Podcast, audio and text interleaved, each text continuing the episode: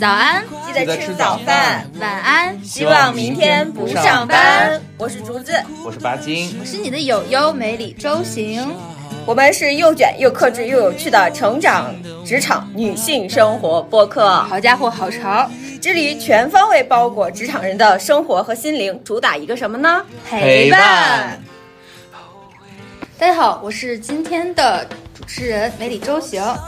暴力的本质是一种极端形式的人与人的互动。那么今天我们的主题就是我们要谈一谈职场中的暴力。哇塞，职场中的暴力形式那是多种多样呀，超出你的想象。有冷暴力、热暴力。说说话，说说话，小绵羊。不是，你知道我为什么不说吗？我被他吓的。这就是一种职场暴力。你这上来第一句是暴力，暴力的本质。要 Q 你，我不敢说话了。我们要 Q 你，我是最受伤的那个。所以今天我们是说职场暴力，对不对？对，而且我们准备了很多我们自己的还算精彩的故事吧，谦虚一点，没有特别狗血和抓马的，没有，没有，没有。那我要听听。嗯，那行，我先讲吧。感情是你没有是吗？我没什么这种 这方面经验，我都是被暴力的那个。哎呀，可怜可怜可怜。对我们今天讲的不只是暴力的故事，我们讲的是如何反抗暴力的故事。对，就是其实是反抗暴力和我们的爷们儿要战斗。求求你们教教我。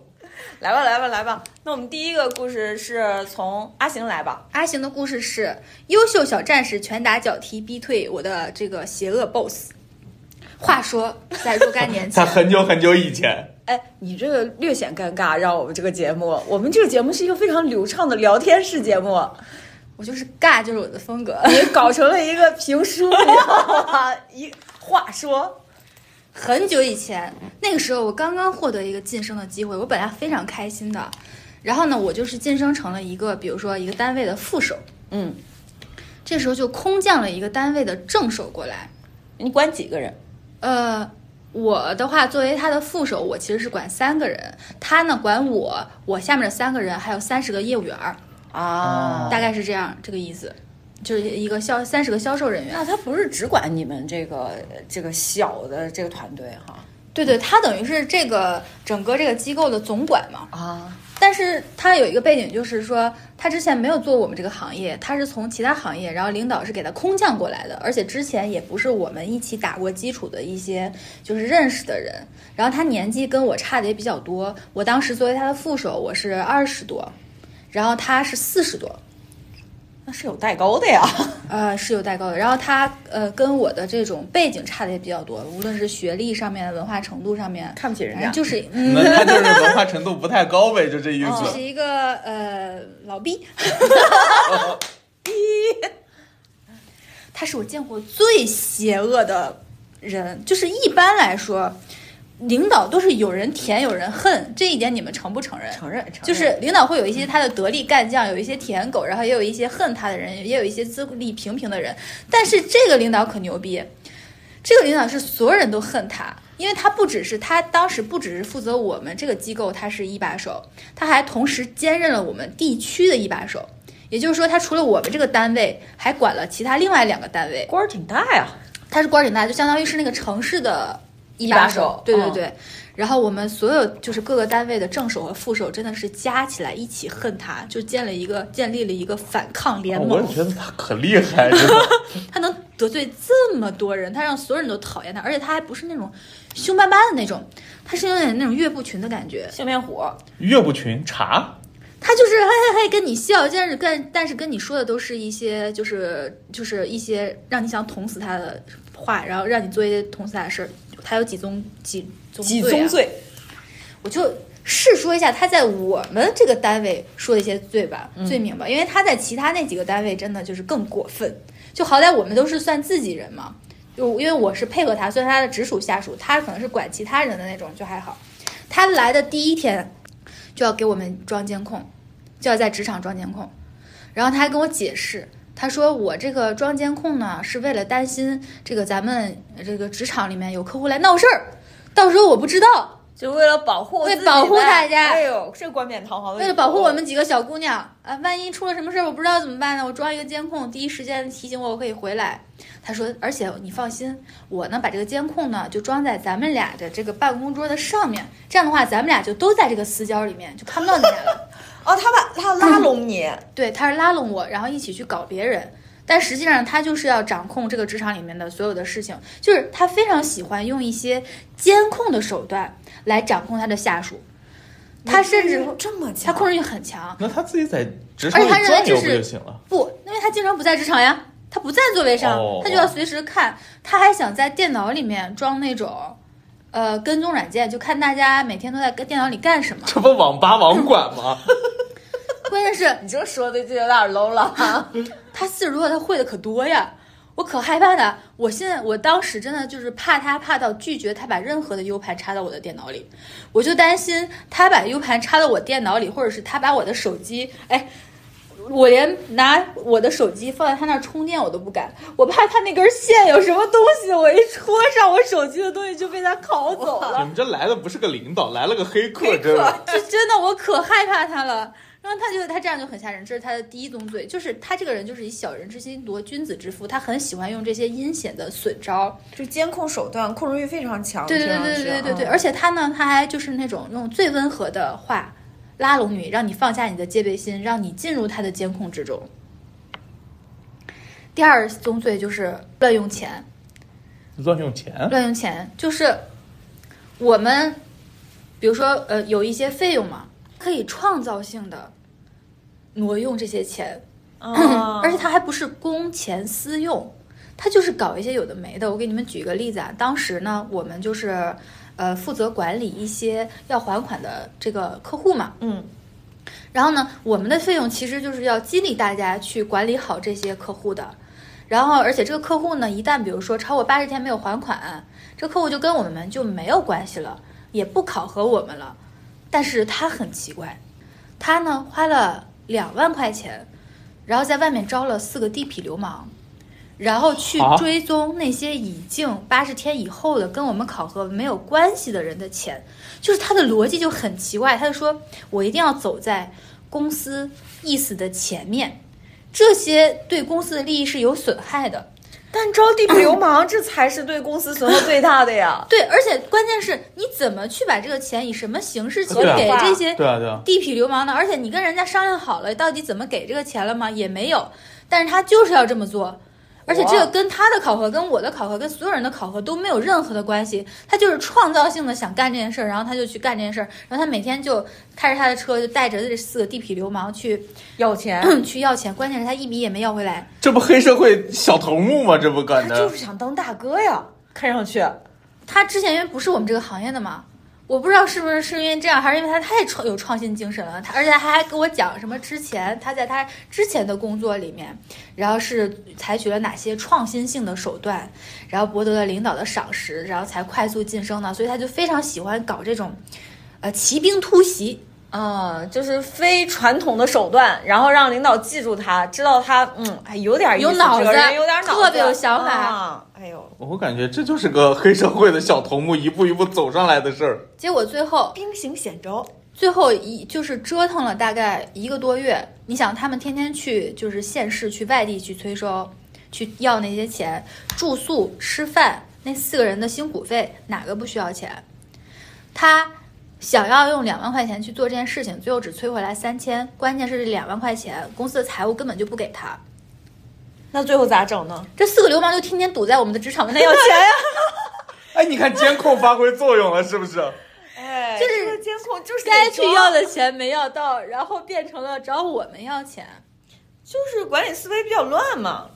嗯，就啊很难理解。然后他还会就是把他的那个呃认识的人的老婆弄到我们这边来入职，入职之后才入职一个月，这个他老婆的这个爸爸病了，就说公司得管，然后就开始让就是来我们这个机构让我们给他爸爸看病报销，这都是他干的狗屎的事儿。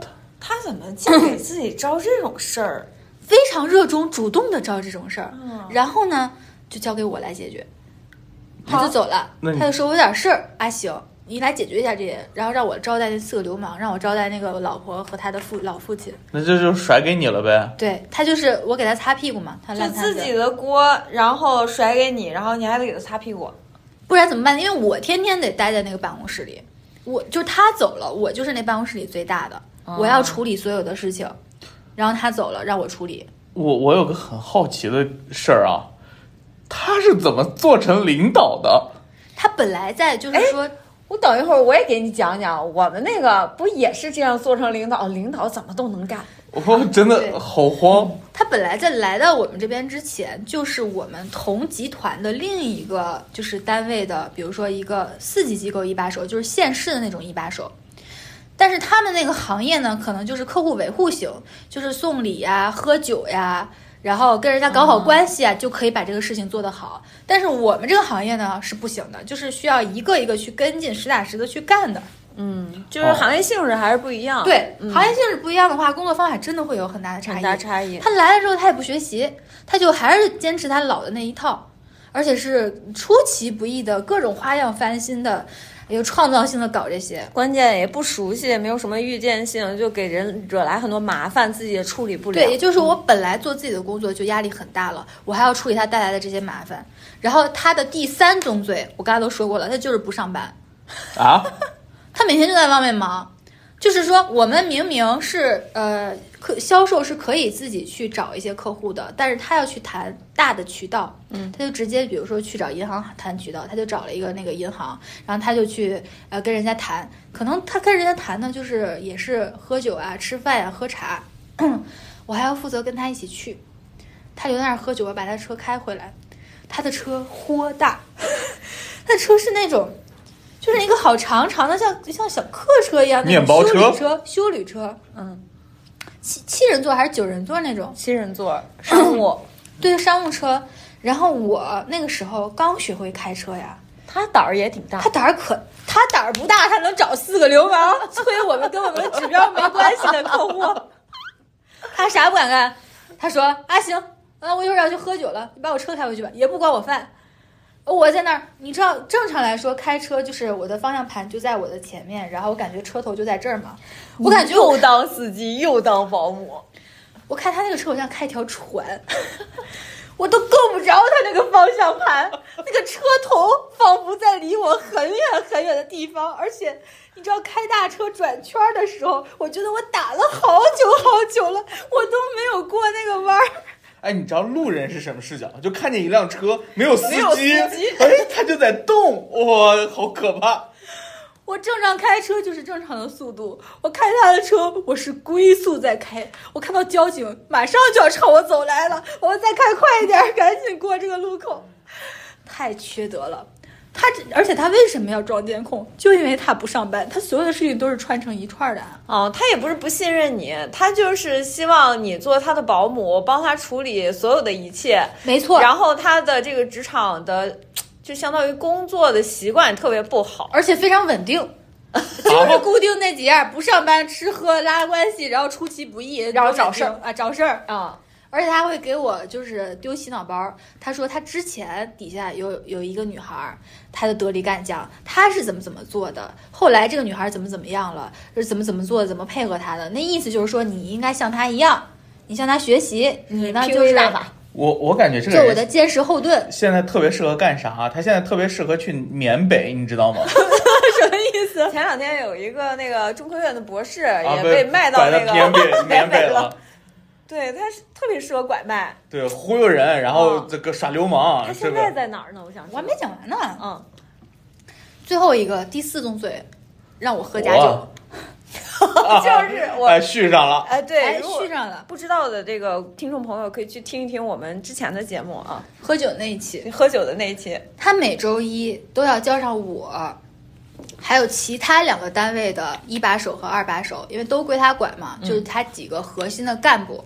我们要找一个全城市最便宜的大排档，就坐在街边 无论严寒与酷暑，就坐在街边，然后点几个就是那种大排档的炒菜啊，或者是烤串儿啊，然后雷打不动的喝最便宜的红星二锅头。红星二锅头也有假的，大部分时间喝的是真的，喝假酒那次不是 不是红星二锅头。对，从七点一定要喝到晚上十二点，每周一。你就想想我们有多累，我们就上一天班已经很累了，然后又当周一保姆又开车，晚上还得扶着皇上喝喝酒，对还得喝假酒。这不就是周会吗？你们的哎就是是周会，就先开完周会，然后去吃东西。但我觉得我是是这样啊，我有几条底线，就是说吃饭可以，咱能不能吃点顺口的？能不能吃点换换样儿？能不能别每周吃一样的东西？大排档，吃吃饭吃大排档也可以，能不能不要每周都吃到十二点，仿佛要十二点打卡一样？这么长时间有多长时间？就坚持一整年啊，吃到我走啊。哇，其我们所有人都叫苦不迭，然后吃饭吃大排档吃到十二点也可以，喝酒也可以，能不能喝点好酒？能不能不要喝红星二锅头？红星二锅头这，反正我是欣赏不了啊，度数比较高，度数比较高不。是不是度高的问题，就你可以被压榨，但是你得过好日子呗。啊对，关键是好，我们团建。啊、吃饭吃到十二点喝红星二锅头都没有问题，能不能别尬聊？就是大家面面相觑，但是要熬到十二点。就仿佛灰姑娘的这个水晶鞋到了十二点，好，南瓜马车啊赶紧拉走。就是尬聊，就他本身也是一个非常无聊的人，但是他就要跟大家一起耗到十二点，可绝。喝假酒那次我就不说了，好嘛，差点给我喝失明了。然后我就讲一讲我是怎么干掉他的。对，哎我哎 这部分精彩。对，其实这是我是最好奇的，因为我要遇到这么个货，我估计我早走了。我想想，他还不让我休假，就他管我那一年，我一整年含周六周日和法定年休假，我只休了过年。他怎么说不让你休假呢？他说数据得有人盯，总让员工来不好，经理得身先士卒。我操，身先士卒！我操，这身先士卒这四个字儿我也不能不太能听。这现在就是，呃，这什么能者多劳、身先士卒，这都是捧我，给我戴高帽，然后说白了就是鞭打快牛。然后就给我讲之前跟他的那个呃优秀的小姑娘是怎么干的。然后呢，当时我说我说我姥姥姥爷岁数很大了，因为我是在外地嘛，我说我就是回去见一次少一次，我就是其实我使了苦肉计，我也没有那么难过，但是我就落了几滴金豆豆。他不为所动，他开始讲他和他妈妈的感情，他和他父母的铁石心肠啊，可牛啊！我感觉这是个变态。真厉害。然后我有一次，呃，成功请假是我朋友结婚，我最好的朋友结婚。我当时那个城市是一个特别小的城市，南昌嘛，不是。开飞车那次不是不是，我另一个朋友结婚，好死不死，他也在一个特别小的城市，在盘锦。你们听过这个城市吗？当然啊，当然，你知道我要从我的城市到他的城市去参加婚礼，我要付出多大的代价？我要先坐火车到北京，在北京住一夜，然后再坐一个绿皮火车到盘锦，因为那个时候高铁还不是特别发达，反正就是费了老劲了。但是我也得去呀、我必须得去。然后来回都得三天，我觉得。就是光在路上，我就参加完他婚礼，转天凌晨我就走了。我伴娘也不可能当，可心酸呀他有四个伴，娘，没有一个是我。他是我最好的朋友，四个都是你，那还行吗？还没有一个是你，没有一个是我，我老难过了，我到今天都难过局外人是吧？啊。然后我当时就发了一个朋友圈，我说什么都不能阻挡我去参加我最好朋友的婚礼。然后我在那儿参加婚礼嘛，他就让我们部门的同事疯狂给我打电话。然后我跟我当时的其他的那个朋友，我们俩睡在一间酒店，我十一点就睡觉了。然后呢，我就把我的手机放在那个呃电视桌前面。他睡得晚，他第二天跟我说：“你那个啥群啊，十二点扑隆扑隆扑隆，一直不停的有信息。哎，真是太太要命了。他有啥？就是你知道，就是我要有多大的意志力去抵抗掉这种他给我带来的高压嘛？当然，这个高压不只是他给我带来的啊，就是也是这份工作给我带来的。嗯但是呢，他作为我的领导，尤其是我是女士，他是男士，他是一个四十多岁的男领导，我是一个二十多岁的女生，他没有一点儿说罩着我一点儿，帮着我，帮衬着我点儿这种感觉，他就全部的把所有的麻烦和压力一股脑的堆给我。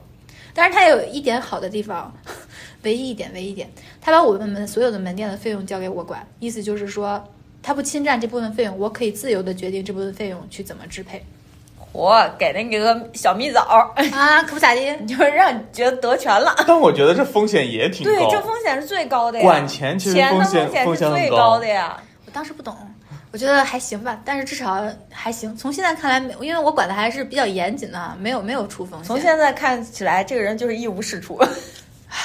然后他因为得罪人太多了，而且干的东西又稀烂。他其实如果只是业务干的稀烂也就罢了，他天天不务正业去搞那些跟我们无关的指标，然后让人家上门到我们门店，呃，来这个就是讨债了。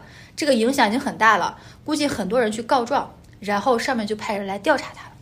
就这个时候，他我就知道他已经日落西山了。我这个人要么不做，要么做绝。快点，快点，快点，人家来！调查的时候就是要面谈嘛。正常来讲啊，就也没有什么私仇，也不是说他有什么非常恶性的问题。正常来讲，在我这个位子上的人是什么都不会说的，但那就不是我了。我准备了多少东西啊！我他的罪证一条条，我全跟他们添油加醋的说了。添油加醋。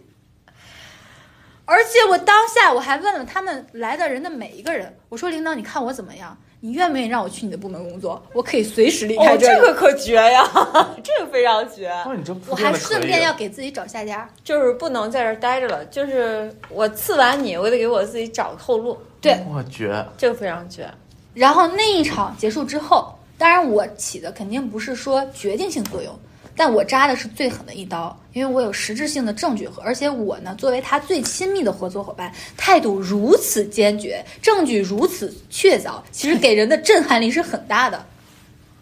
没多久，就达成了两项成就：一，我成功被调走了，去了更高一个级别去做，就是而且离开了那个城市，去好去去做了更更有价值的一份工作。然后他被调走了，下马了，哦他现在在哪儿？鼓个掌吧。当然了，这这个事儿我也干过。总结来说就是合纵连横，卧薪尝胆，背水一次。你知道我当我对他的态度有多好吗？即使我这么恨他，我心里已经想把他碎尸万段了，我永远跟他说：“经理，好的，没有问题。”我不会跟他说一句违逆的话。而且我区分，我有一个特别神的神技，区分特别好。他不是既是我的经理，又是我们城市的老总吗？我跟他说城市的事儿的时候，我就会叫他什么什么总；我跟他说门店的时候，就会叫他什么什么经理。我就是已经恨到他，我把自己变成了一个 AI，如此严谨，这你是个程序，你真的是个非常理性的人就是卧薪尝胆，准备背水一次。哦！我没有卧薪尝胆这个过程，我只有背水一次。快讲，快讲！哎，关于这部分，你们还有什么问题想采访我吗？我我其实觉得，我我刚才我觉得有件事特别让我感觉震撼的，就是你刚才说你还给自己铺了条路这件事啊，对，这个我觉得蛮因为我如果是我啊，我一直都是，如果把我逼到这份儿上，我就是鱼死网破就是不留后路，啊。这就是姐和你的区别，姐能忍，能规划，没关系，而且我真的是联合了其他所有想要反抗他的一的人一起。没有关系，大家现在都在啊，都在一个局上。哎，但姐，我跟你说件事儿啊，啊，我认识的另外一个姐啊，那可是职场就爆发出来了，你知道吗？我就是职场暴发户，哎，我不是此爆发非彼爆发，我不是在这个职场，我在两个职场都当过职场暴发户，姐就是这样一个人设。对，可好？嗯，那我就讲，那我就讲那个极限拉扯吧。你跟谁极限拉扯是这么用的吗？那那跟老板们那不得极限拉扯？我给你们讲讲，你知道是不是极限拉扯？就是最早的时候，我刚来我们这个单位的时候，啊，你你你要说出来吗？他们也不知道哎是哪个单位，嗨，也不会听的。对对对，就是当时我们刚来这个单位的时候，其实是一个非常帅气的男领导把我的老板等于是招进来的。瞧他妈的，有多帅？他帅吗？我也可是见过这个人的。他是帅的，他是帅的，我觉得他不帅。他比你帅。哎，所以你知道我在球场上老撞他吗？他老撞不过我，所以我暗地里老叫他细狗，你知道吗？不是，他是因为他有在打扮他自己，他就是非常精致男人，就是一个精致的港风男领导。我觉得他但是好恶心。对他是恶心，但是你也不能就是说不说他帅我。不管，我不管。但是给他的定义就是一个两面三刀背刺下属的抠搜男领导，你就说对不对？不是，我不明白下属有什么可背刺的？怎么会有领导还背刺下属？他正刺不就完了吗？哎，但是呢，他背刺这个时间是后面我们发现他在背后做了很多事情，就是他把很多的过错都推到了我的身上。啊，啊，比如说上面的领导会问，哎，你这个事情，呃，我们觉得不满意，他就会说，哎，这个 PPT 不是我做的，是竹子做的。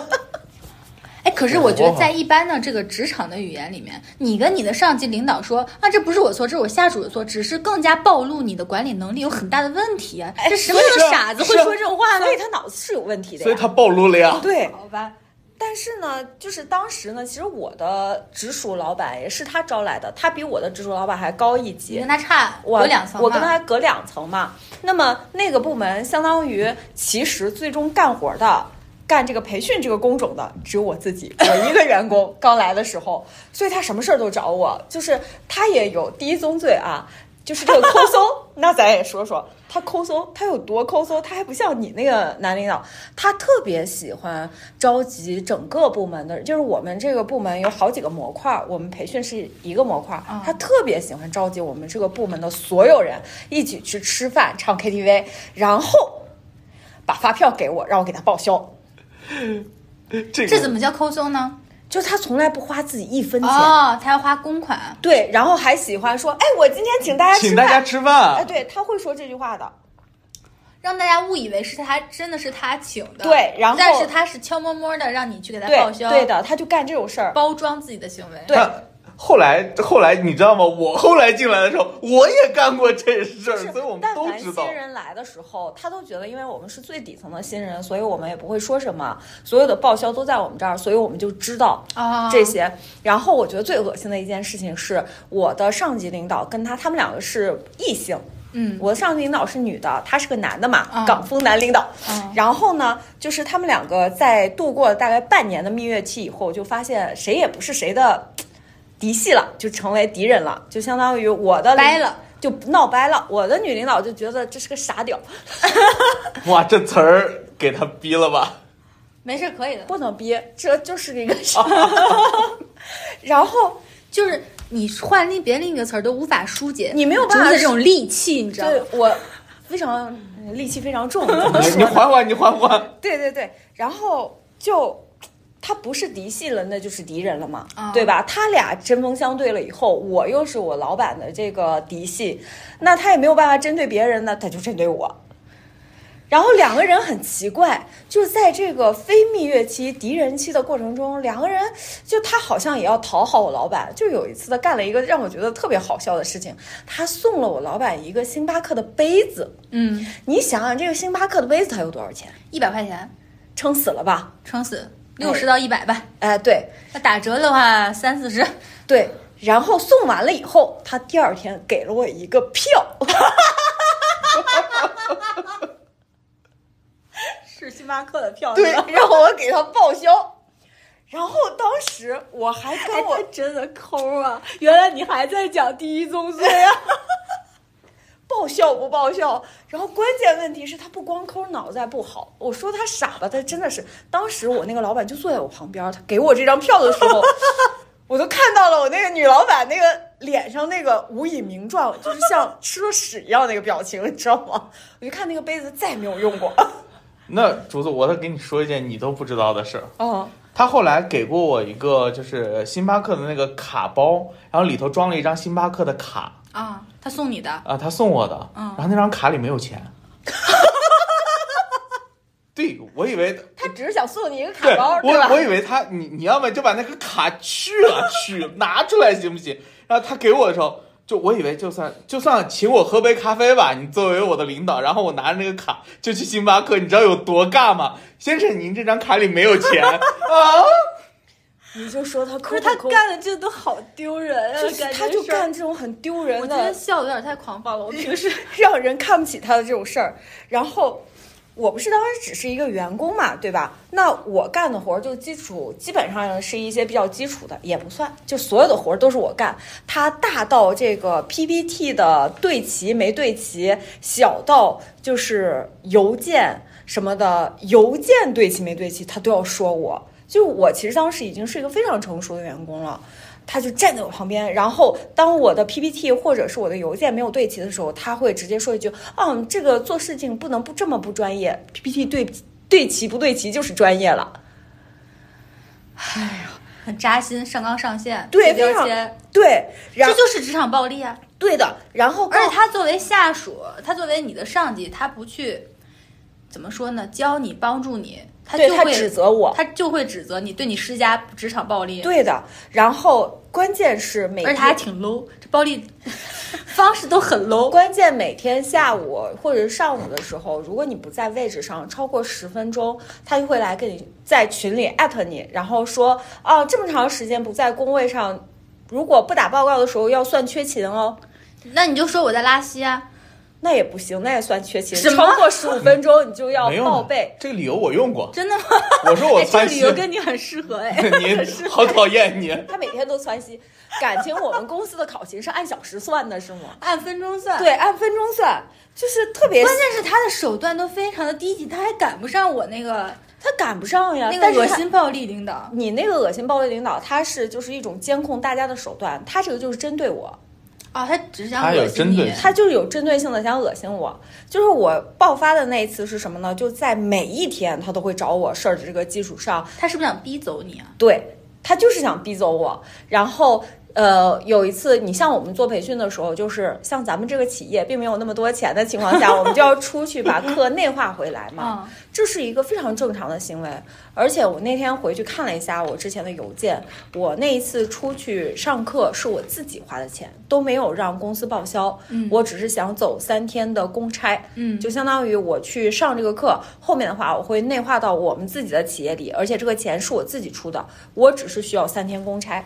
然后他就这么说的，他说既然不是公司给你拿的钱，呃，意思是这个课公司也就不需要，那么呃，这个你得算你自己的请假。那干脆公司出钱算了呀。这个钱我已经自己花了嘛，而且我也不可能跟他这么对着干嘛，他就是不给我请这个假，然后呃中间来来回回我们两个就疯狂邮件撕嘛，我就对我就正面刚起来。正面刚起来了，我说他，我说他什么德德不配位，哇，你好文明啊！不是你好，不是我，我是觉得他好敢啊，都直接敢说都不配位了，你竟然还说他好文明啊！我觉得这要是你，你会怎么回？我就我不敢回，你这个大傻逼！我不敢回，但我心里肯定是在骂人，我才不敢这么回呢。对我就觉得就是我作为一个员工，而且他还说，他说，呃，我给你看那个邮件了嘛，他就说，他说你，而且他就来来回回跟我发邮件，他也不正面跟我说，他不正面走到我的位置上，他不敢。就是我们两个就疯狂发邮件。那天晚上我就恼了，我就发了一个邮件，我说老子不干了，你这个德不配位的傻子，反正大概就是这个意思吧。总感觉你最后一个词儿优化了一下。对，那我总不能说你这个德不配位的傻，嗯，呃 对吧？对吧？这个也不合适。然后不是为什么只有我能公开说脏话？你俩就你俩文明，你俩高级不得了我刚才？说了，他让我逼掉了，我是一个文明，你贱，我我是小绵羊。对你就是贱得慌。那么我骂完他了以后呢，其实他的这个目的也就达到了嘛，他不是就是想让我走嘛，啊，对吧？然后后来我就，其实我只是我们公司的流程是什么呢？就是如果一旦你离职，你要提交，还真要走啊！我当时是要走的，我当时是一定要走的。气到我我裸辞啊我我给你我跟你说一下啊，那天至少从一个旁观者啊，我就坐在旁边，我发就旁边竹子怎么了？竹子那天生气的程度是怎么样？就是如果你能感觉到，你感觉他所有的头发是竖起来的，你知道吗？怒发冲冠，凭栏处真的就是这种感觉，你知道吗？我就拍着桌子就往外走，要不是我们那桌子是固定的，你知道吗？那桌子铁掀翻过去了我马上给。他掀翻，你知道吧？就是真的一个掌锅塔，我马上真的要掌锅塔。这是不是你在咱们公司生的最大的气？是是是是的，不是因为为什么？因为其实除了他以外，我当时我的老板就带我来的那个老板，他会给我灌输一个概念，他就是说，如果你走，你也不能灰溜溜的走，你要走也要一，就是我成功了，我可以找到更好的下家，我走啊，。对，我觉得这是对的呀。他说你不能就是裸辞啊灰溜溜的走，不是裸辞。他说的是你不能灰溜溜的走。但是如果你问我现在，妈老子这这当时真的应该走。怎么算灰溜溜？怒发冲冠就不算灰溜溜了，他觉得我怒发冲冠这个就算灰溜溜的走，就是没有战胜他。哦，明白了，意思是其实走他就是劝你。嘛。就他，他也不是劝我，他就觉得就是这样的。OK，而且那一段时间，我就觉得大概有一两年的时间，我都处在这种每天都有人来找我事情的这种，就是疯狂高压，一边疯狂高压，一边疯狂跟我说我得承受这个压力，就是两所以方。所以你看，咱们成咱们讲的这个状态真的是很难受的一种。你说他不是暴力吗？他真的是暴力，他绝对对方没有打你哦，也没有骂你，但是就是让我们在这么难受的情况下，这么长时间，这种暴力真的简直到极致了，对他真的是精神暴力就是难以自处。那一段时间，我真的就是难以自处，就是我就觉得我必须要离开，我才能就是解脱，就是这两个词，就是解脱。甚至于那天我看了，就是我不是为了还原这件事情，我去看了他给我的邮件嘛。我当时看那个邮件的时候，我的头皮是发麻的，就是我内心是恨着这个男人的，非常恨他，我也恨他，真的，我也恨非常之恨这个男人。我 我觉得我我觉得你很恨可不容易了，你有一个特别狗的领导，然后又有一个 PUA 你的领导，我对我前男友都没有对他这么恨，就非常非常恨，为你流泪，真的。对，而且那个时候你会发现你整个人是无能无能为力的。但是我后面为什么没有走呢？就是我也是干了一件非常狗的事情，就是我这是反抗的部分吗？对，这是反抗的部分，就是这个是我跟那个阿行不一样的地方。但是呢，我就做了一个现在我也一直在研习的一个行为，叫做死皮赖脸，就是他一直在发邮件，就是意思是你得跟我解释，你人身攻击了我，你得跟我道歉什么什么的哈。他这个行为的动机是什么？我都不理解。他不是要逼走你吗？他为什么要干这种傻事儿呢？哎，这个人的思维就是这样，就像你那个老板一样，就是傻逼，他永远都没有，你不能理解他就很的逻辑。脱线，他就不是正常人的思维。啊，对，他就如果他正常了，你不会不理解他，你就这么想，他们真的就是傻。然后那天，那天他就问我，他说我们两个聊聊，我说好呀，好呀，哎，我真的就是这个语气。于是我打开了我的手机录音，我就害怕他骂我，你知道吧？我就准备，我都已经找好那个法律援助了，就是劳动仲裁，我都已经找好了。然后他就一直在说，他说你是不是骂我？我说没有啊，你不就是说他德不配位吗？对呀、然后我就是不重复，我也不提这件事情。嗯他说你骂我，你不该不该给我道歉吗？我说领导对不起，我绝了！你神经病啊！哇，你知道他当时那个脸就是瞬间黑瞬间他不知道该干什么了。然后他说：“你还走吗？”我说：“不走呀。”我说：“我开个玩笑。你你你你稍微淡定点行不行，同志？”哎，咱这个反应绝不绝？你就是说，就是他瞬间就是你神经病，就我发泄完了嘛，你可绝，是不是可绝？我现在也是本着这个死皮赖脸的，没有人能打倒你。真的没有人能打我。就是这招是我的上级老学到了吗？八金，我一直在学。他教我的，然后他说你就耍赖吧，他就跟我说俩字儿。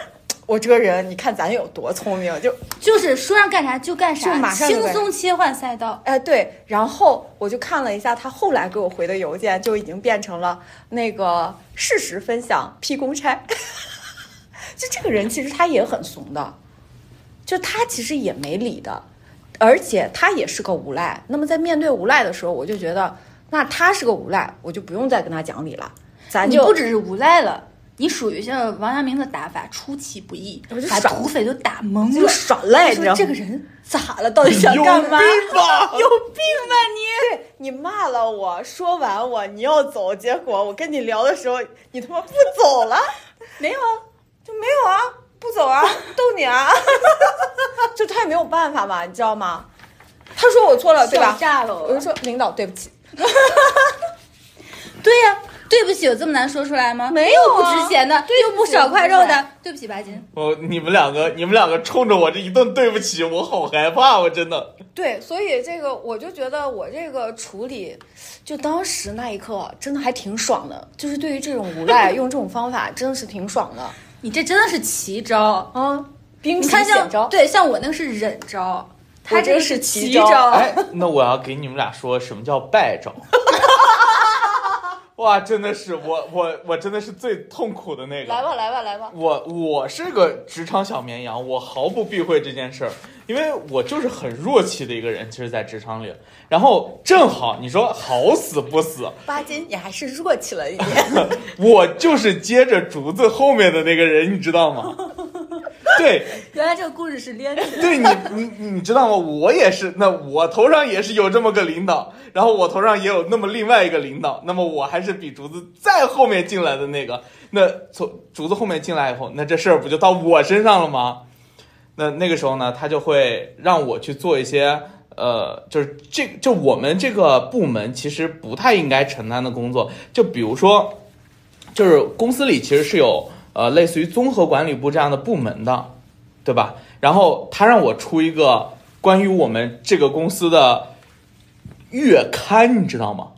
就相当于整个动了公司的一个别人的蛋啊糕，对就是别人有固定的部门是在做固定做的工作固定的事他非得让你，而且在不告知对方的情况下，哎，对头，就而且就是一个在企业里面其实蛮忌讳的。对这都是我后来才反应过来，就当时不知道是？当时是这样的，当时我只是感觉这个事儿很难受，很别扭，而且他跟我说了以后，明显是要拿我出去挡枪的，你知道吗？就是这可是你是员工，他怎么拿你他一般就会这么说，他说：“你看，哎，我们巴金做了一个这个特别好。啊、如果领导觉得这是一件越界的事情，他就说：哎呀，就是员工，你看他也没有什么经验。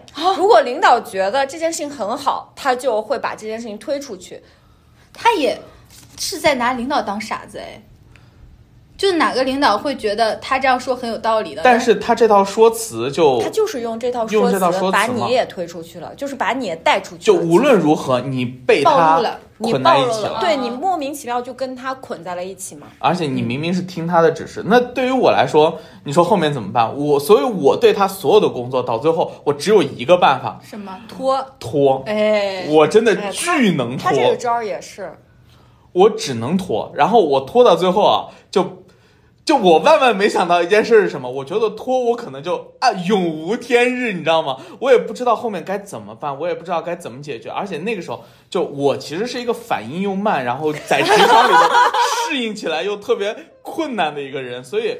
那段时间对于我来说，就别说让我去想什么关系、什么这种各种招数，你应该死皮赖脸还是什么？那时候我就觉得我暗无天日，你知道吗？我不知道该怎么办。就是那你的难受程度有没有我和竹子当时那么难受？我其实说实话，我觉得一点儿也不弱。就是你想象一下，是有的。我的感觉是什么？我的感觉就是。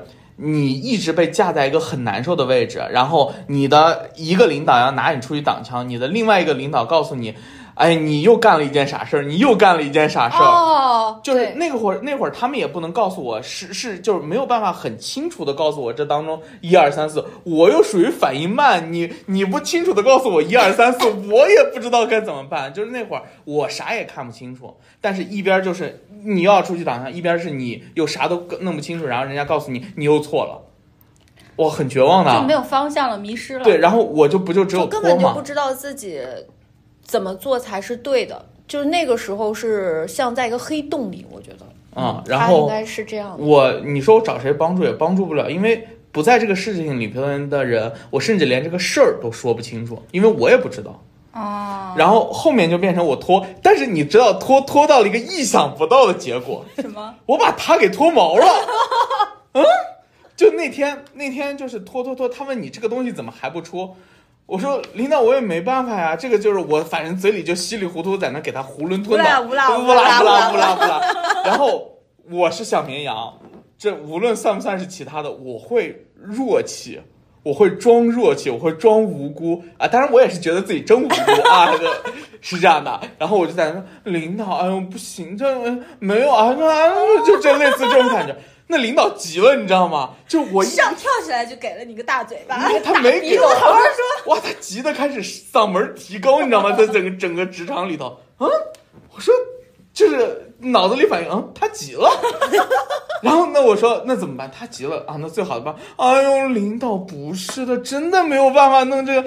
我想给你一个大啊逼斗，就。当当时我就知道，你知道吗？所以他就越来越急，越来越急。你是拱火儿，哎，后来我的另外一个领导，我我那会儿我也不知道怎么做是对的，但我另外就是另外女领导就很开心啊，哎，看开心，哎，这回做对了。但这回做对了啊，然后他把他适时的出现，把我们拉开，让我下去啊、转一圈啊，再上来。然后这个时候，这个时候就竹子也给我发消息说，嗯，这回可以，就是下回你可以提前说一声。我其实不是我不想提前说，是我也不知道怎么会有这么个效果。他下一秒要干啥，你还让他提前说，你高看了他了。啊！当时你们真的是高看我了，你们不知道我是有多菜。但是这属于那种就坡下驴型。啊，就可能我我我觉得啊，也确实有一部分人到了职场里头，就是我这样，就迷迷茫，然后反应也没有那么快。而且我以前啊，一直本着人性本善，你知道吗？要不是遇到竹子，我我真的这个什么这个这个我我自己的这条认识了竹子，见识到了世间的恶。呃认识到竹子，我就是万恶之源，是吧？才让我保持住了这个，要不然我就觉得，就后面你们就会知道，对于我来说，所有人都在暴力我，职场里，就这种感觉。真的是所有人都在，你会感觉到所有人都在暴力你吗？嗯，那是绝对的，为什么？因为对于我来说，你看，无论是你拿我出去挡枪，就是你给我制造这种精神压力，而且你背地里背刺我吧，算是吧，嗯算然后这是一种，然后另外一种就是，呃，虽然我知道你对我好，但是你也什么都不告诉我。就是我这时候，我其实急切的需要很明确的指示和帮助。就我属于贼听话的那种，就一旦我信任你，你让我干什么都可以。就你不要说我不好的点，你就告诉我怎么做，对我就告诉做。我就行。然后，但是，哇，那会儿大家全是打哑谜，你知道吗？就就是你周围的所有人都在给你打哑谜。对，而而且而且我就不知道后面该怎么做，然后我就觉得这也是在暴流，然后甚至是我去其他部门，以至于那会儿压力。不能说压力吧，也属于性格部分。我觉得别人啊，用一张凶凶的脸对我的时候，我也觉得他在暴力我。真的，你我跟你又不熟，你是在演还是你当时真的这么想？我真这么想，我我我觉得我跟你又不熟，然后我又过来，我我们是聊公事儿，你为什么要用这么凶的一张脸对我？然后他一凶，我就弱气一些，我当然就要嘤嘤嘤。所以我们当时跟特别是比如说呃财务部的某些老师，对吧？那真的是咱们要说这么明吗我？的苦楚，有些时候。倒倒也不必，倒也不必。那你这个到底是一个什么情况呢？就是好像我们两个倒也没有出现过这种，就所有人都是暴力我的这种情况，你会有吗？那是当然是内心极度不开心的时候才会有这种，就是全世界都恨我，我也恨全世界的人。说了半天还是巴金还是弱气了一些。所以你知道这事儿啊，我一直以来我想不清楚，我其实可期待今天跟你们聊这些，我想听听你们都用了哪些办法，因为呃我自己啊，唯一能有一个解释的是，我记得我小时候我妈有说过我是一个自恋型人格障碍。你妈嘴这么狠，直接给你贴这么大一个，扣这么大一个帽子，什么是自恋型人格障碍啊？对，所以就简单的碍了都。简单的来说，就是这个人就是在自己心里，自己就是最完美的那个状态，就是要把自己沉在最完美，我就是这个世界上最完美。那你如果已经是这个世界上最完美的人了，那你看看别人应该都是笑脸迎人的，怎么会别人是冷脸对你呢？那不是自信，是我不能让自己不完美。哦所以就是害怕别人的一些展露的，包括表情啊什么，都是觉得你不完美，对都是觉得往这个上我不完美面贴，是吗？全都会往上面贴。你对我凶，就是你不认可我这个人，你觉得对我有意见，你挑我问题，那就是我都是问题。你拿我出去挡枪，那就说明我没有价值。就所有的这些，这是我唯一能想到的。但这个是体现在你和外界的这种呃互动上吗？那你能不能就屏蔽掉外界对你的互动呢？就单纯只只自己在自己的世界自恋？现在怎么现在怎么处理的这个问题？到现在，我就是中间这个过程，慢慢的到现在为止，我感觉能放下一点就是对于自己的这个评价，就是就一句话，就是别人对我的评价都是 bullshit。啊，就不重要，不重要不去不重要在意，就是你们之间的这些连接。然后我也试过逆着我自己的性性格来，我我也做不到，就是不属于我性格的部分。我怎么叫？逆着你自己的性格来？就比如说我就是一个弱气且温和哎，的你这。你算是牢牢的运用好了我我对你的你这评价个词儿弱气。哎，对，你看，我就会顺着你这个说。你既然说我弱气，对我就是一个弱气的人，哦我不会跟你争的。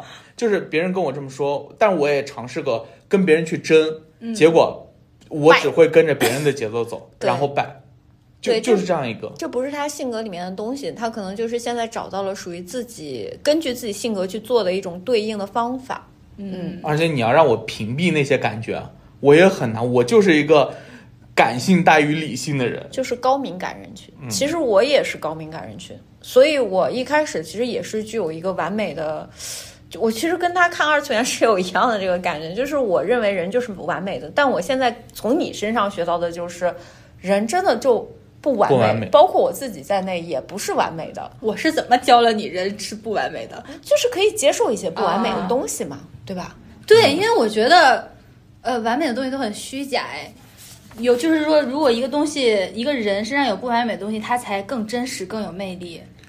哎，那我想知道，就是个不完美啊。刚才我们既然说到不完美，你们身边，我刚才突然想到了，你们身边有没有这样一种人，就是造谣？就有一类人，他就特别爱造谣，这种是在你们看来是不完美，还是他就是罪？他有病，他有病，他有病。这就是这也是一种职场暴力。我就知道一个女士，她特别爱女的啊她特别爱造谣，而且她爱造黄谣。啊，造黄谣不一般都是男的吗？男的造女的奇怪了吧？奇怪哦了吧？她她是一位女士，一位漂亮的女士，但是她特别热衷于造谣和造黄谣。这对于别人来说，对于我觉得啊，不仅对于被他造谣的人来说是暴力，对于我听这些的我来说也是暴力啊我不想听那些，我觉得好污糟啊。然后他一定要跟你讲，而且他很兴奋的跟你讲，而且想让你跟他一起共振在这种兴奋之中。天哪，他不仅？造别人的，他还要造自己的，什么造自己的黄谣。什么？怎么造自己的？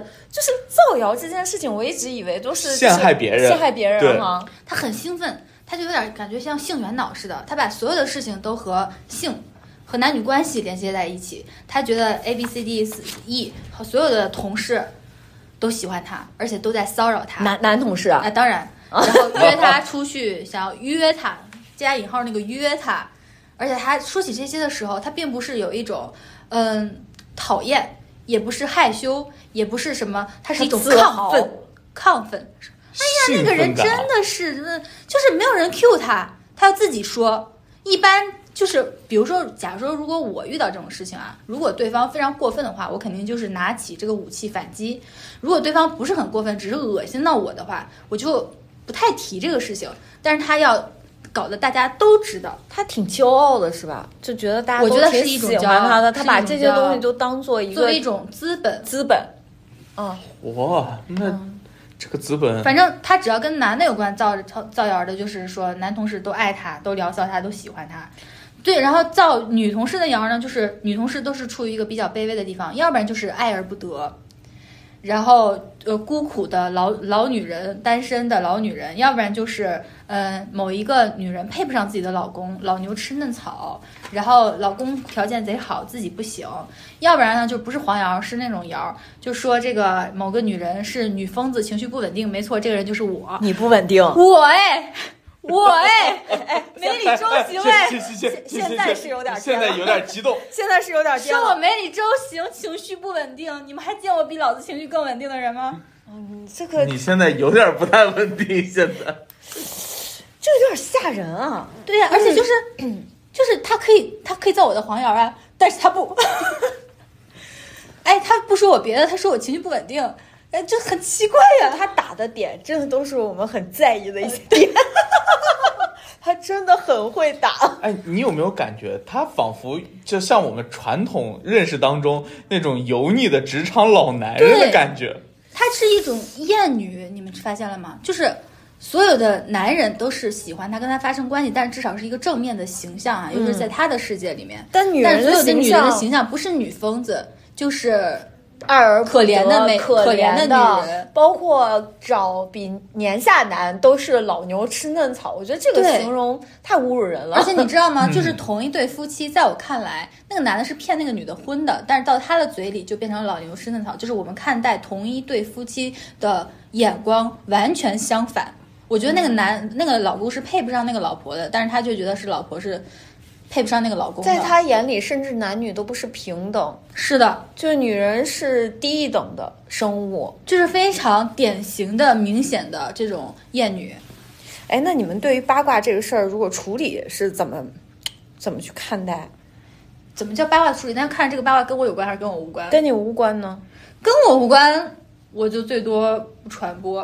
啊，但如果跟我或者我的朋友有关的话，我肯定是要反击的。我其实我觉得啊，如果我的朋友知道了关于我的八卦，那作为我的朋友，你是不是得替我说话呀？是我要是听到他当场说我朋友的坏话，我得大嘴巴抽他。是掌掴他。对，那叫是念锅吗？对，不叫不念吗？就是掌锅。但是如果我的朋友听到他在造我的谣儿都没有反应的话，我还挺难过的。那你得把这个朋友 当成前朋友。哎，就那他他当场说称呼过我的朋友为那个女的，这我都不能接受。我说你说话小心小心点儿，别有的没的都说。我就是要很凶的，然后在公开的场合凶他。你为什么凶我？对不起，对不哎，起，那对不起。你呢？哎，我跟你说，我曾经有个谣，这我要问你，嗯不是你问我你有了。个谣，我当然有个谣了，我曾经被传为某分行行长的儿子这件事儿，你们后来是怎么处理的？这个谣儿你听的是不是挺开心的？这个谣我听了，当然是还可以，虽然它确实是个谣。哎，他不是分行行长的哎儿子，说是你有你是个关系户，啊、我应该不是关系户的。事实情况是，当时我找到那份工作以后，因为长时间没有反馈，我就跟我爸说了这个事儿。我爸呢就找了一个他以前的朋友，正好在同一个系统里，就去问一问。结果没想到这个朋友呢，确实是个分行的行长。然后于是乎呢，我就被传成了一个关系户，你知道吗？这种谣好像也不是不可以接受。这种谣可以可以。我现在当然非常接，如果是现在传我这个谣，对，没错，我就是。那之前呢？是觉得什么？之前我有点懵逼，你知道吗？我说这是什么情况？会不会有什么影响？哎呀，领导会不会对我有有色眼镜？我想，我这真是傻逼，我有自己色眼镜，那不高看你这一眼？吗？真 的是。真的是想起那时候的我自己，我现在睡梦当中醒来都在抽自己俩耳光。之前我有一个领导，因为年纪跟我大的比较多嘛，就是差辈儿的那种。然后又插班儿，你怎么这么喜欢跟插班儿的领导干活儿？这是我能选择的吗？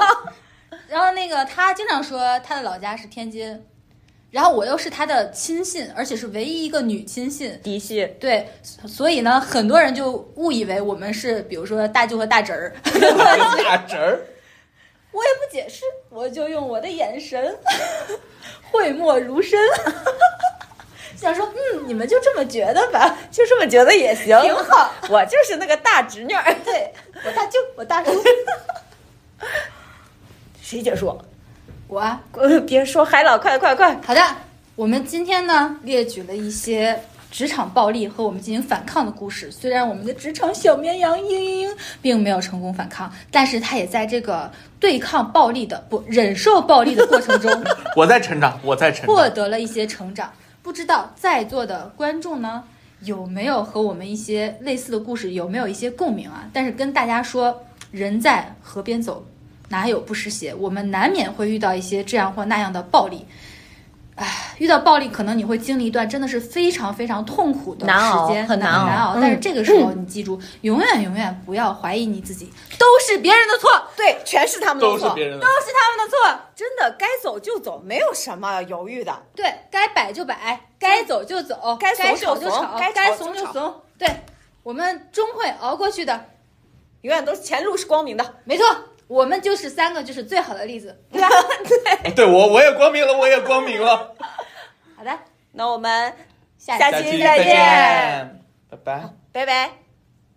你会有一天后悔。